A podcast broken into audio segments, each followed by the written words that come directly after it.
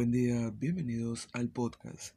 Hoy es martes 28 de enero de 2020 y quería hablarles acerca, como diría Hildebrand, de este archipiélago de menudencias.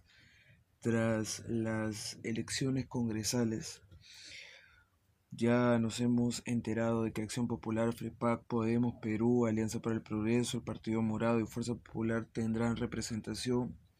Eh, una representación que no es acaparadora, todo lo contrario, ¿no? También están otras, otras eh, bancadas, como la de Frente Amplio, Juntos por el Perú. Hay tantos partidos que van a tener entre 5, 6, 7, 10, 15, 17 representantes que hasta para elegir el color de las paredes eh, del Congreso necesitarán formar alianzas. Así de grave estamos. Los, los, grandes perdedores, como ustedes bien saben, eh, son el PPC, el APRA, Vamos Perú, Solidaridad Nacional y Contigo, ¿no? que no pasaron la valle y que no tendrán ninguna representación en el Congreso. Ningún congresista de estos, ningún candidato de estos partidos ha logrado una curul porque el partido en sí no ha logrado pasar la valla electoral.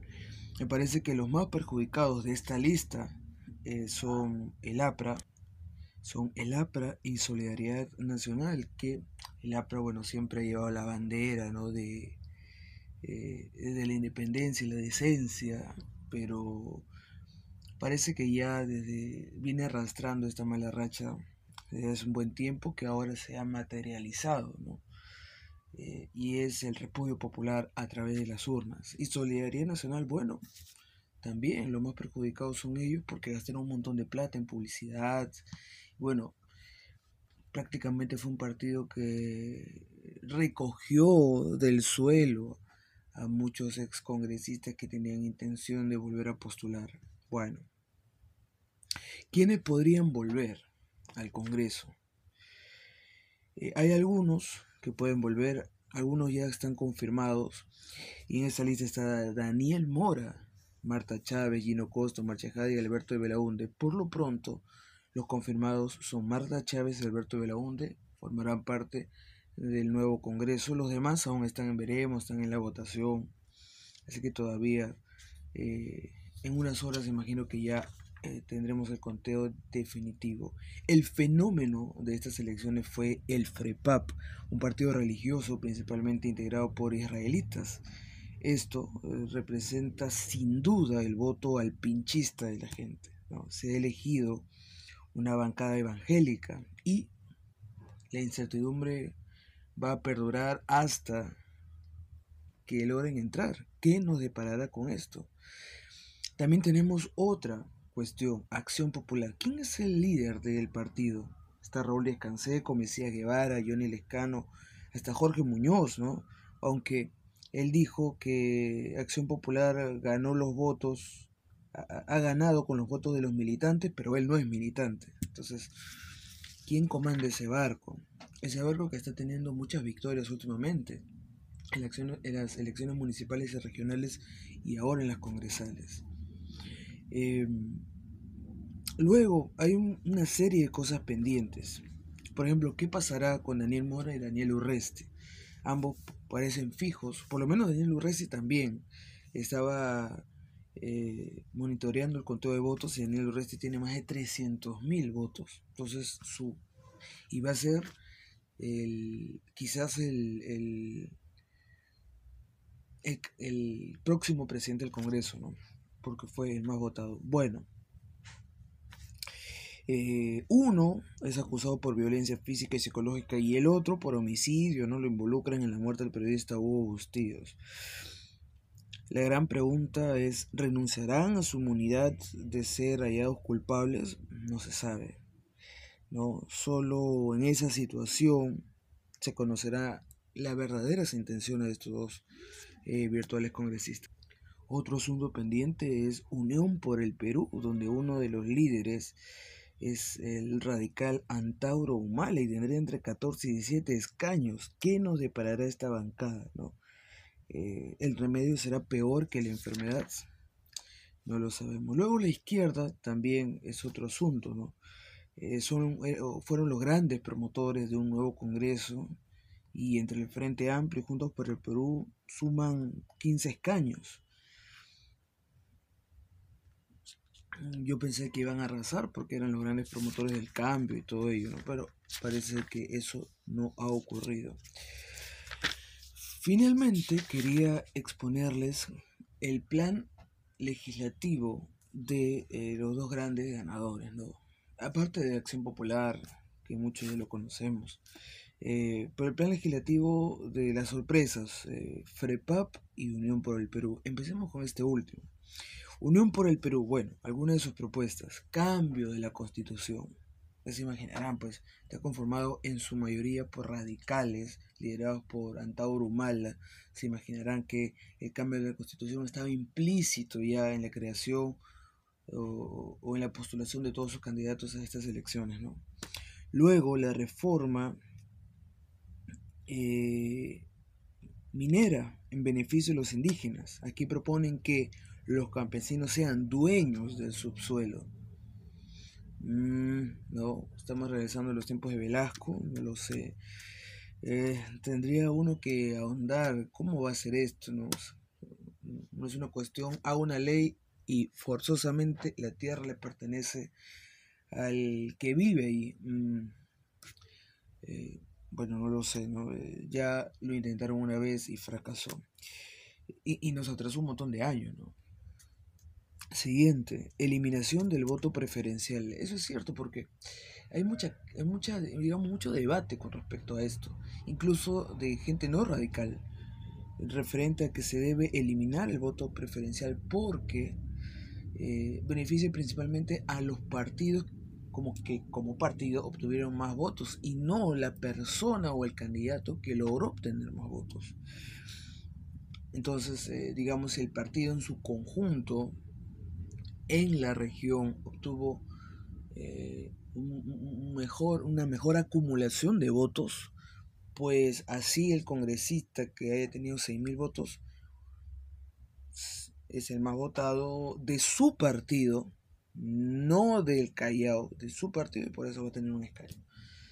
O sea, hay gente que, eh, que ha logrado 17.000 votos, pero no va a entrar porque su partido no logró posicionarse en la región. Entonces alguien que tiene 6.000, ese sí puede entrar, por ejemplo. Es una cuestión terrible.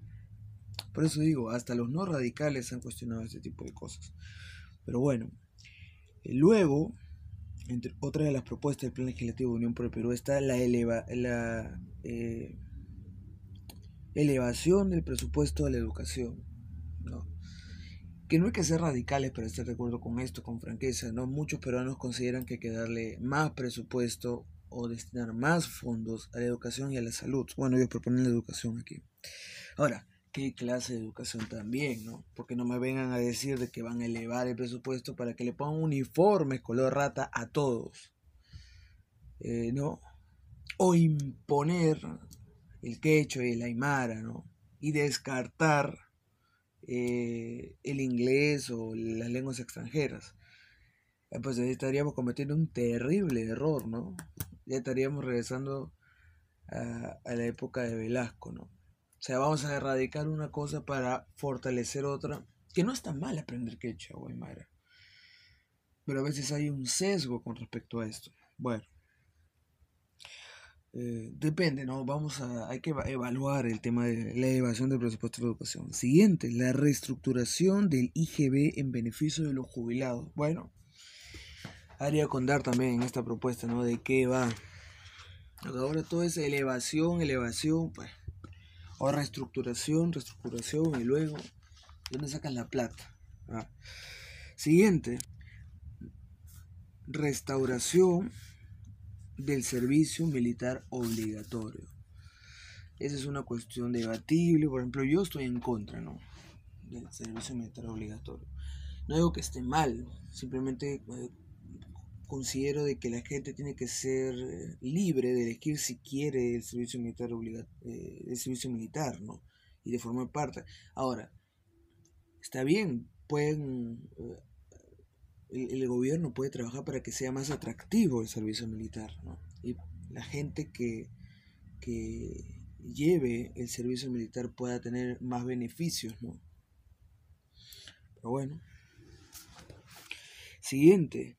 Pena de muerte a los corruptos, violadores y sicarios. Acá tendríamos que eh, tirar al tacho una serie de tratados internacionales que hemos firmado, eh, el buen vistazo que tenemos de los países extranjeros y con franqueza nos ha costado tener esas alianzas, esos tratados con todos esos eh, países, países importantes que mueven la economía mundial, pero parece que a él no le importa y se vamos a poner en pena de muerte.